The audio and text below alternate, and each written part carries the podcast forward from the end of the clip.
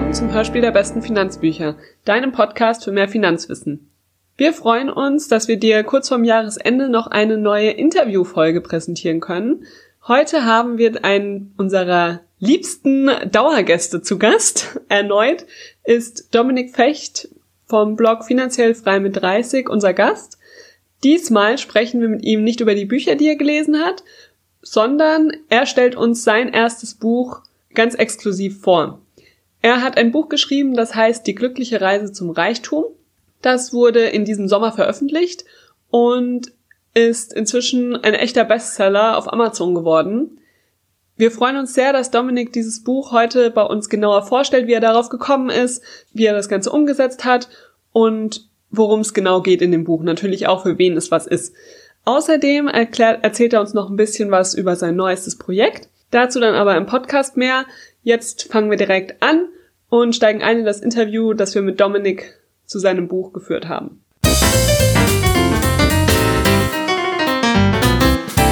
Hallo Dominik, herzlich willkommen erneut im Hörspiel der besten Finanzbücher. Das ist jetzt mittlerweile dein dritter Auftritt. Äh, beim ersten Mal haben wir über deine Lieblingsbücher gesprochen. Beim zweiten Mal hast du einen Podcast aufgenommen zu deinen Büchern, die du dann gelesen hast. Das war ein, ein Single-Podcast sozusagen.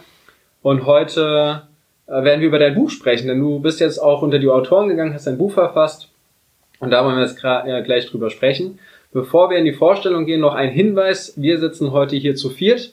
Neben äh, Dominik und mir sitzt auch noch Marielle da und unser Baby-Investor. Es kann sein, dass ihr diesen im Hintergrund etwas labern hört. Äh, das liegt daran, dass er sich einfach schon mal etwas ausprobieren und das Ganze üben möchte. so, Dominik, also wir haben fünf Wörter vorbereitet und äh, das erste Wort ist Köln. Köln. Ähm, das ist jetzt quasi meine neue Wahlheimat, wo ich jetzt vor kurzem hingezogen bin, äh, weil ich jetzt neu beim Zoll angefangen habe, in Köln in der Geldwäschebekämpfung zu arbeiten. Und ähm, ja, da habe ich jetzt meine erste neue Wohnung und schau mal, was sich dort entwickelt. Okay, spannend. Das zweite ist kein Wort, sondern eine Zahl, und zwar die 30. 30. Das ist quasi der, der Titel von meinem Blog ist ja finanziell frei mit 30 und das, woran sich häufig auch viele Leute etwas stoßen, weil ich da etwas provokanter vorangehe oder das ein bisschen beschreibe, wenn die meisten denken, Rente mit 67 oder vielleicht später oder mit 70 und äh, viele zu dem Zeitpunkt vielleicht noch nicht mal richtig in Beruf eingestiegen sind mit Anfang 30, ist das schon eher eine gewagte These, dann nicht mehr arbeiten zu müssen. Und ähm, ja, das ist, das verbinde ich so mit der Zahl. Okay. Äh, der dritte Begriff ist die Bildung. Ich äh, besuche ja relativ viele Seminare, Weiterbildung und lese sehr viel, weil ich einfach bei mir gemerkt habe, äh, wie viel mir das bringt für mich, für mein Leben oder ähm, meine eigenen Ziele zu erreichen oder da voranzuschreiten. Das Lustige ist ja früher, in der Schulzeit habe ich das total gehasst und habe ja gar nichts gelesen. Ich habe äh, nur die Pflichtlektüren, sag ich mal, irgendwie hinter mich gebracht und habe gedacht, so jetzt in meiner Freizeit bloß nicht noch weiter mit irgendwas damit beschäftigen, sondern halt nur Filme gucken, irgendwie anders die Zeit mhm. verbringen, aber bloß nicht mir mit Bildung oder sowas in Rechnung kommen. Okay, also ein äh, krasser Wandel hingelegt an der Stelle. Ja. Dann der vorletzte Begriff ist Glück. Glück. Oh, das ist ein schwieriger Begriff, gerade zu definieren oder zu sagen, was das für einen selbst bedeutet. Ich glaube, für viele ist es gerade zum Berufseinstieg oder gerade im Umgang mit ihrem Geld eine inter interessante Frage, die man sich mal stellen kann. Äh, was macht mich selbst glücklich oder was sind ähm, Punkte, wie kann ich mit meinem Geld so umgehen, dass ich dadurch glücklicher werde oder dass mehr, mehr so das Leben lebe, was ich mir selbst vorstelle. Okay. So bin ich damit. Und jetzt als äh, fünften und letzten Begriff Glaubenssätze. Oh. das, äh, das ist, glaube ich, einer der Punkte, den äh, viele Leute, wenn man sich ein bisschen so mit dem Thema äh, Weiterentwicklung oder sowas beschäftigt, schnell drauf stößt äh, und häufig auch, äh, auch ein bisschen drauf gestoßen wird, die eigenen Glaubenssätze oder die Themen, die, äh, die, mit denen man sich vielleicht eher nicht so beschäftigen will ähm, weil sie so einprogrammiert sind, so Sachen, so Überzeugungen, von denen man grundlegend denkt, das ist gut so, wie zum Beispiel bei mir mit den Büchern, das früher war, wo ich immer gesagt habe, lesen ist langweilig, macht keinen Spaß, ist blöd, halt viel, weil ich diese Fremdbestimmung da drin hatte und Bücher lesen musste, sage ich jetzt mal in Anführungszeichen, die ich nicht lesen wollte, die Sachen dann in Frage zu stellen oder zu gucken, ist das wirklich so oder ist das nur in meiner Vorstellung, was ich mir irgendwann mal eingebildet habe oder was ich häufig gehört oder gedacht habe? Ähm, ist sehr spannend auf jeden Fall. Ja, beim Thema Glaubenssätze wären wir ja dann auch bei deinem Buch angekommen. In der glücklichen Reise zum Reichtum beschreibst du ja die Geschichte von zwei Personen, vom Stefan und vom Tobias. Willst du über die beiden Charaktere einfach mal ein bisschen was erzählen, damit sich unsere Hörer vorstellen können, wie unterschiedlich die beiden sind? Ja.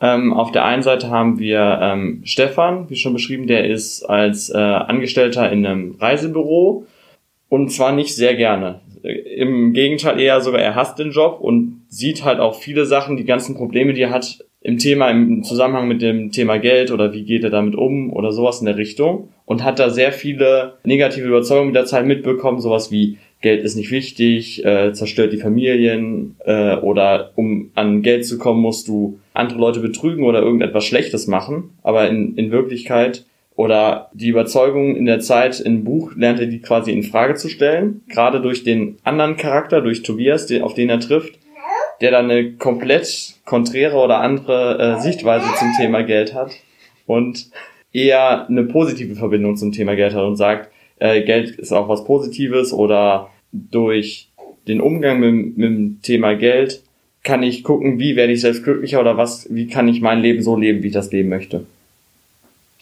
Das heißt, das Buch basiert quasi auf dem Unterschied dieser beiden Personen. Ja, viel. Und das äh, gerade die Konfrontation zwischen den beiden ist, glaube ich, auch das, was das Buch so ein bisschen ausmacht.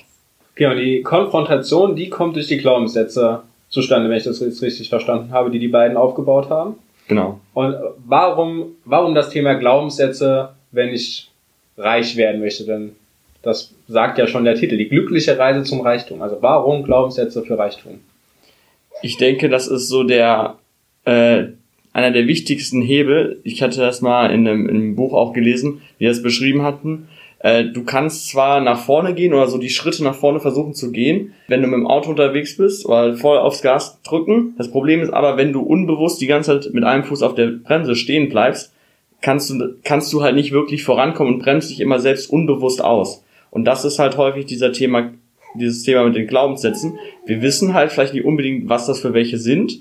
Wenn, wenn die, dieser unbewusst so drin sind, zum Beispiel Geld ist nicht wichtig, Geld ist schlecht, wenn ich äh, spar, sparen bedeutet immer Verzicht und dann muss ich auch, äh, kann ich nicht die Sache machen, die ich machen will, dann schränkt mich das selbst natürlich enorm ein und ich werde immer ein Verhalten zeigen, das meinen Glaubenssätzen und den Überzeugungen, die ich zum Thema Geld habe, dann entsprechen. Das heißt, wenn ich denke, sparen bedeutet Verzicht, dann wird mir das extrem schwer fallen, irgendwann mal Geld zu sparen, egal wie, äh, wie sehr ich mich damit beschäftige oder wenn ich auch ein Haushaltsbuch führe oder gucke, wo könnte ich was machen oder wo könnte ich was äh, auf was jetzt in Anführungszeichen mal verzichten. Äh, solange dieser unbewusste Glaubenssatz drin ist, stehe ich quasi immer auf der Bremse und komme nicht voran. Und ich glaube, das halt erleben halt auch viele Menschen, die wollen halt eigentlich, wollen sie mehr Geld haben, mehr Zufriedenheit im Leben, mehr Glück, aber sie wissen halt nicht, dass sie, dass sie durch die Glaubenssätze oder durch die Sachen, die sich im Leben aufgebaut haben, äh, eingeschränkt werden und die Sachen dann nicht umsetzen können, so wie sie es wollen. Weil sie eben die ganze Zeit auf der Bremse stehen. Genau. Das ist echt ein gutes Bild mit dem Auto fahren und die ganze Zeit auf der Bremse stehen. Ja, vor allem wie viel Energie dann auch verloren geht, weil ja. die Reifen drehen ja durch, es wird viel Qualm und viel Rauch für eigentlich nichts gemacht und am Ende habe ich vier kaputte Reifen mhm. beim Allradantrieb und äh, äh, habe dann noch mehr Kosten. Ja. ja. also es produziert also eine richtig schöne Metapher. Äh, jetzt hast du einen Glaubenssatz genannt, Sparen bedeutet Verzicht. Mhm. So, das ist ja durchaus ein, ein sehr verbreiteter Glaubenssatz. Also wenn ich jetzt mal bei uns äh, rumgucke, mit Leuten, mit denen ich mich unterhalte, dann kommt das immer wieder raus. Ja, ich brauche doch meinen Kaffee und ich möchte mir doch mal was gönnen und ich brauche doch dies und jenes. Und ich weiß, dass dieser Glaubenssatz in dem Buch auch behandelt wird. Wie wird er denn aufgelöst? Was wäre denn ein, ein Anti-Glaubenssatz? Wie komme ich denn da raus? Eine Sichtweise, die ich sehr spannend finde, egal was wir machen oder wie wir mit unserer Zeit umgehen, wir können immer nur bestimmte Sachen machen. Wir haben begrenzt Zeit, wir haben begrenzte Ressourcen, Geld, auch wenn man viel Geld hat, ist es immer in gewisser Weise begrenzt. Das heißt, wir müssen Entscheidungen treffen für und gegen etwas. Egal, wenn ich jetzt zum Beispiel in Urlaub fahren will und nach Australien reisen will für vier Wochen, dann kann ich in der Zeit nicht woanders sein. Ich kann nicht gleichzeitig in den USA und in Australien sein und eventuell habe ich vielleicht im Moment auch nur das Geld, um eine der Reisen zu machen. Mhm. Das heißt, ich habe vielleicht auch begrenzten Urlaub bei meinem Arbeitgeber oder sowas in der Richtung und ich äh, muss eine Entscheidung für etwas treffen. Und das ist, ist, ist finde ich, eigentlich der spannende Punkt. Ich treffe eine Entscheidung für etwas und gleichzeitig immer gegen etwas. Nur wenn ich mich natürlich darauf immer fokussiere, äh, wogegen entscheide ich mich, was, was sind alle die Punkte, auf die ich jetzt verzichten muss oder die ich in, also in Anführungszeichen verzichten muss, dann wird's halt schwierig und sich selbst bewusst zu machen, wo will ich eigentlich hin oder was sind, was sind die Ziele, die ich erreichen will. Und wenn ich ein größeres Ziel habe, zum Beispiel eine größere Reise, dann ist es halt leicht, auf zum Beispiel zwischendurch mal einen Kinobesuch in Anführungszeichen zu verzichten, weil ich weiß, wofür ich es mache. Ich weiß, dass ich das Geld ja zur Seite lege, um etwas zu machen damit und nicht einfach nur so. Und ich glaube, bei vielen ist es halt drin, sparen bedeutet halt, ich lege Geld zur Seite, einfach nur, keine Ahnung, nur um des Sparens Willens. Und dann bedeutet es natürlich Verzicht, weil es eigentlich ja keinen Sinn ergibt, nur Geld zur Seite zu legen, weil es so toll ist. Damit eine Null mehr auf dem Konto ist, sage ich jetzt mal in Anführungszeichen. Das bringt einem selbst ja jetzt nichts, aber das heißt, du bist eher dafür sparen für ein Ziel, anstatt genau. sparen durch Verzicht. Genau. Ja. Und das ist, glaube ich, der große Unterschied, den viele aber wenig begreifen, wenn sie nur von anderen Leuten spar doch mal oder nicht dann wissen, wofür sie es tun oder sich nicht damit beschäftigt haben, was könnte denn ein Ziel sein, worauf ich hinsparen möchte. Wenn du jetzt nochmal an dein Buch zurückdenkst, für wen hast du das denn geschrieben? Also was ist ganz konkret deine Zielgruppe? Welche Personen werden am meisten von deinem Buch profitieren? Ich denke, wenn bereits viele Finanzbücher gelesen worden sind, ist ja häufig so, dass sich bestimmte Sachen oder Themen schon mal wiederholen. Das ist dann natürlich weniger für jemanden bringt, der schon viel gelesen hat, als jemand, der viel, der sehr wenig gelesen hat. Aber ich habe auch häufig das Feedback bekommen von Lesern, ähm, die sich auch schon seit Jahren mit dem Thema beschäftigen. Das ist eine komplett neue Sichtweise auf das Thema ist, gerade mit den Themen, Thema, wo habe ich vielleicht noch Glaubenssätze, die mir nicht bewusst sind. Das heißt, ich denke, es bringt auf jeden Fall jedem etwas, sich nochmal intensiv mit dem Thema Glaubenssätze in Bezug auf Geld auseinanderzusetzen, unabhängig davon, wie viel er schon in dem Bereich gelesen hat. Mhm. Weil es eigentlich auf dem deutschsprachigen Raum, im deutschsprachigen Raum kaum Bücher gibt, die sich genau mit diesen beiden Themen zusammen beschäftigen. Ich glaube, es gibt, soweit ich weiß, sogar kein einziges. Vielleicht noch am ehesten so denken Millionäre, aber halt auch nicht so genau. Und ich denke, gerade für Leute, die sich überhaupt nicht mit dem Thema Geld beschäftigen oder denken, äh, sie würden vielleicht gerne etwas tun oder würden gerne finanziell voranschreiten, die vielleicht denken, es könnte daran liegen, dass ich unbewusst auf der Bremse stehe oder dass ich vielleicht so negative Glaubenssätze in mir habe, ist das so eine gute Möglichkeit, sich das klar zu werden oder zu gucken, wo, woran könnte es liegen, was sind vielleicht Glaubenssätze, die mich daran hindern. Okay, also ich glaube, jetzt hast du ein Thema angesprochen, was auch unseren Baby-Investor sehr stark interessiert. Er möchte nämlich mitdiskutieren und freut sich hier total. Ja, also ich habe das Buch ja auch gelesen und äh, bin ja schon seit Jahren jetzt in der Thematik drin. Ich fand es trotzdem sehr spannend und nochmal neue Aspekte drin, wo ich vorher auch nicht so drüber nachgedacht habe, wie es zum Beispiel auch ist, anderen Leuten das zu vermitteln. Also gerade was du jetzt auch erzählt hast mit dem Verzicht und mit den Zielen, das ist eine tolle Metapher, auch die, die du im Buch verwendest. Da ist es dann eben auch für Fortgeschrittene in dem Moment geeignet, aber der Inhalt an sich würde ich auch eher bei Anfängern anordnen.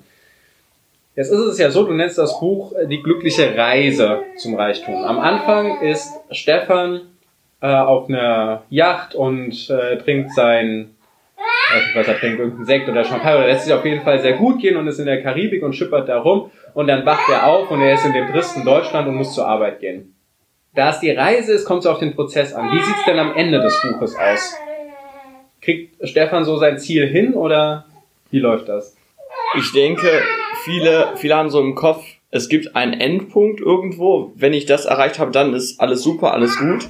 Und gerade auch mit dem Titel wollte ich halt verdeutlichen, auch wenn das Ende des Buchs quasi erreicht ist, gibt es vielleicht eine Veränderung, aber es geht immer noch weiter. Mhm. Und es fängt dann vielleicht so, was viele auch gedacht haben, die mich auch gefragt haben danach, ob das so der Hinweis darauf sein soll, ob es dann ein zweites Buch geht, das so in die Richtung geht, äh, das ist noch nicht, das ist an der Stelle noch nicht vorbei. So ungefähr, und die Reise geht an äh, für ihn an der Stelle noch weiter. Es geht mehr den Punkt, die Veränderungen zwischendurch zu machen und äh, am Ende äh, ist er ja nicht mehr so ganz in der Situation wie vorher, dass er nicht mehr unglücklich in seinem Job ist, sondern es gewechselt hat und dann glücklicher unterwegs ist auf jeden Fall, gerade durch, durch die Auseinandersetzung mit den äh, Finanzthemen. Das ist so der Punkt, wo es dann damit endet. Okay.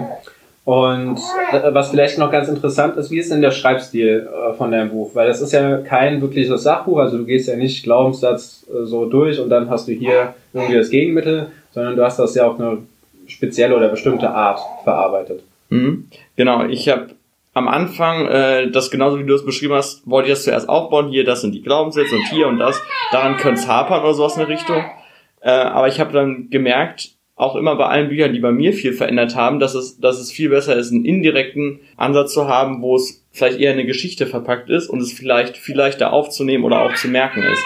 Weil ich merke, vielen Leuten sind die Bilder in dem Buch oder die Metaphern, die ich verwende, die können die viel leichter greifen, als wenn ich sagen würde, das ist das Problem, hier ist es, fertig. Mhm. So. Oder da kann jeder auch gucken, was nimmt er für sich mit oder was nicht. Und das ist halt eine Geschichte aneinander, wo sich halt Tobias und Stefan miteinander eigentlich fast die ganze Zeit im Dialog stehen und austauschen über das Thema Geld oder über ihre verschiedenen Sichtweisen. Und die lernen halt quasi beide auf jeden Fall auf dem Weg dann was zu dem Thema dazu. Und ja, so habe ich das aufgebaut und habe auch schon von vielen das Feedback so bekommen, ähm, dass es so leicht auch zu lesen ist, von, äh, vom Anfang bis zum Ende, weil es halt nicht so ein klassisches Finanzbuch ist, hier Zahlen, Daten, Fakten, ich guck mal, was, äh, was könnte hier hinterliegen oder wie, wie mache ich das konkret, sondern eher Anstöße, sich mit dem Thema auseinanderzusetzen. Und ich denke, es ist halt auch ein guter, guter, gerade deswegen ein guter Einstieg oder halt auch vielleicht auch ein gutes Geschenk für Leute, die bisher noch keinen Zugang zu dem Thema haben. Mit so einer Geschichte hast du natürlich auch eine geringere Einstiegshürde für die Leute, ja. Sie, ja. Es liest sich einfach eher so runter. Mhm. Und dann kann man das Ganze natürlich viel besser verinnerlichen, als wenn man wirklich von Punkt zu Punkt geht und das hochtheoretisch ist. So, dann würde ich sagen, so zum Abschluss darfst du uns nochmal erzählen, was du dir wünschen würdest, dass deine Leser mitnehmen aus dem Buch. Was ist so die wichtigste Kernbotschaft, die du mitgeben möchtest? Ich habe ja das äh, Thema mit der Reise bewusst gewählt, dass es immer wieder ein Punkt ist, zu hinterfragen, die aktuelle Situation, so wie das äh, Stefan am Anfang tut. Bin ich jetzt gerade so, wie es läuft, glücklich oder nicht? Und dann eventuell Änderungen vorzunehmen. Weil ich glaube, viele sind so in ihrem Alltag drin und sind so in ihrem Trott drin dass sie ihre Sachen zwar machen und hin und wieder äh, merken, dass es vielleicht nicht so optimal läuft oder dass sie nicht glücklich in dem sind, was sie tun, das dann halt auch häufiger zu hinterfragen, zu gucken, woran es dann, woran es hapert oder sich dann mit den Finanzen auch intensiver mal auseinanderzusetzen, weil das häufig dann auch ein äh, Schlüssel sein kann, dann Veränderungen durchführen zu können oder äh, auch selbst was zu verändern. Das äh, will ich so ein bisschen damit vermitteln. Ein schönes Schlusswort. Kann ich mich nur anschließen, ein, ein sehr schönes Schlusswort und auch ein, ein sehr schönes Ziel, was du deinen Lesern da mitgeben möchtest. Aber wir bedanken uns, dass du hier erneut im Hörspiel der besten Finanzbücher dabei warst. Wir wünschen dir viel Erfolg mit deinem Buch Die glückliche Reise zum Reichtum. Ich denke, es ist sehr viel äh, Tolles, was da drin vermittelt wird und sehr lesenswert. Ich danke unserem Baby-Investor für diese äh, tolle Unterstützung. Manchmal hätte ich nicht gewusst, wie ich die Fragen artikulieren sollte. ja, ach, da fällt mir noch ein. Du hast uns verraten, du bist an einem neuen Buchprojekt noch dran. Hast du Lust, etwas zu teasern? Ja. Ja. Im PS. Im PS, genau. Im PS. Äh, und, und zwar hatte ich damals das Problem, als ich mit ähm, knapp 18 Jahren mein erstes Geld verdient habe, als ich mein duales Studium begonnen habe. Ähm, da saß ich beim Versicherungsmakler am Tisch hunderte Dokumente vor mir so ungefähr und äh, alles so Versicherungskram, wovon ich null Ahnung hatte. Und dann sollte ich zum Beispiel unter anderem dann dort irgendeinen so Fonds auswählen, in den mein Geld investiert wird bei einer äh, Berufsunfähigkeitsversicherung, der so ein bisschen gekoppelt ist und alles mögliche. Und ich habe irgendwie mir noch in dem Moment gedacht, das kann doch irgendwie nicht sein. Ich habe den höchsten deutschen Bildungsabschluss, als sogar bei mir im Jahrgang noch einer der besten abgeschlossen, interessiere mich eigentlich auch selbst für Wirtschaft habe aber null Ahnung, wirklich null Ahnung zum Thema, wie gehe ich mit Geld um, was für Versicherungen brauche ich, was gibt's an Steuern überhaupt alles, was muss ich da beachten oder wie investiere ich mein Geld oder was sind überhaupt Fonds. Also da hatte ich absolut null Ahnung, habe dann langsam angefangen, mich so in das Finanzthema einzufuchsen und Dutzende, etliche Bücher in dem Bereich zu lesen.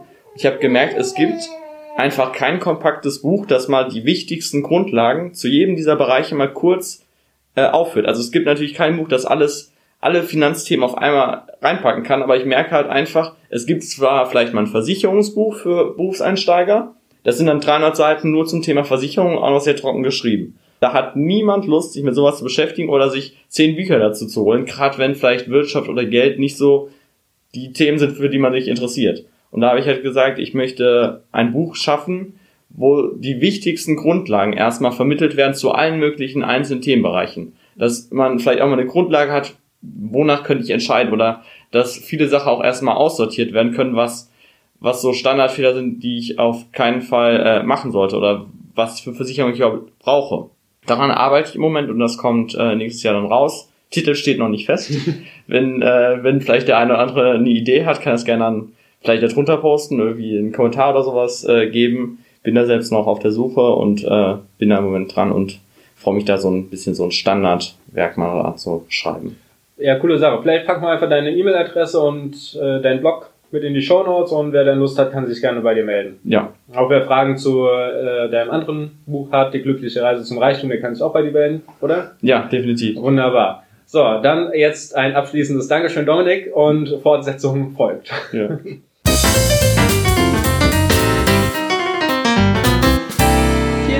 dieser Stelle nochmal an Dominik für das spannende Interview. Es hat uns großen Spaß gemacht und wir freuen uns schon auf das nächste Mal, wenn du uns dein neues Buch präsentierst. Auch an dich, lieber Hörer, vielen Dank für die Aufmerksamkeit. Ähm, toll, dass du auch in 2018 immer mit dabei warst und unsere äh, Podcast und unsere Podcast-Folgen angehört hast. Wir freuen uns schon auf 2019. Selbstverständlich freuen wir uns immer darüber, wenn du uns eine Bewertung dalässt oder uns auch eine Mail schickst mit Input, Feedback und ähm, Verbesserungsvorschlägen, die wir im neuen Jahr umsetzen sollen. Ansonsten geht es auch in 2019 weiter mit vielen spannenden Folgen über die besten Finanzbücher hier beim Hörspiel der besten Finanzbücher.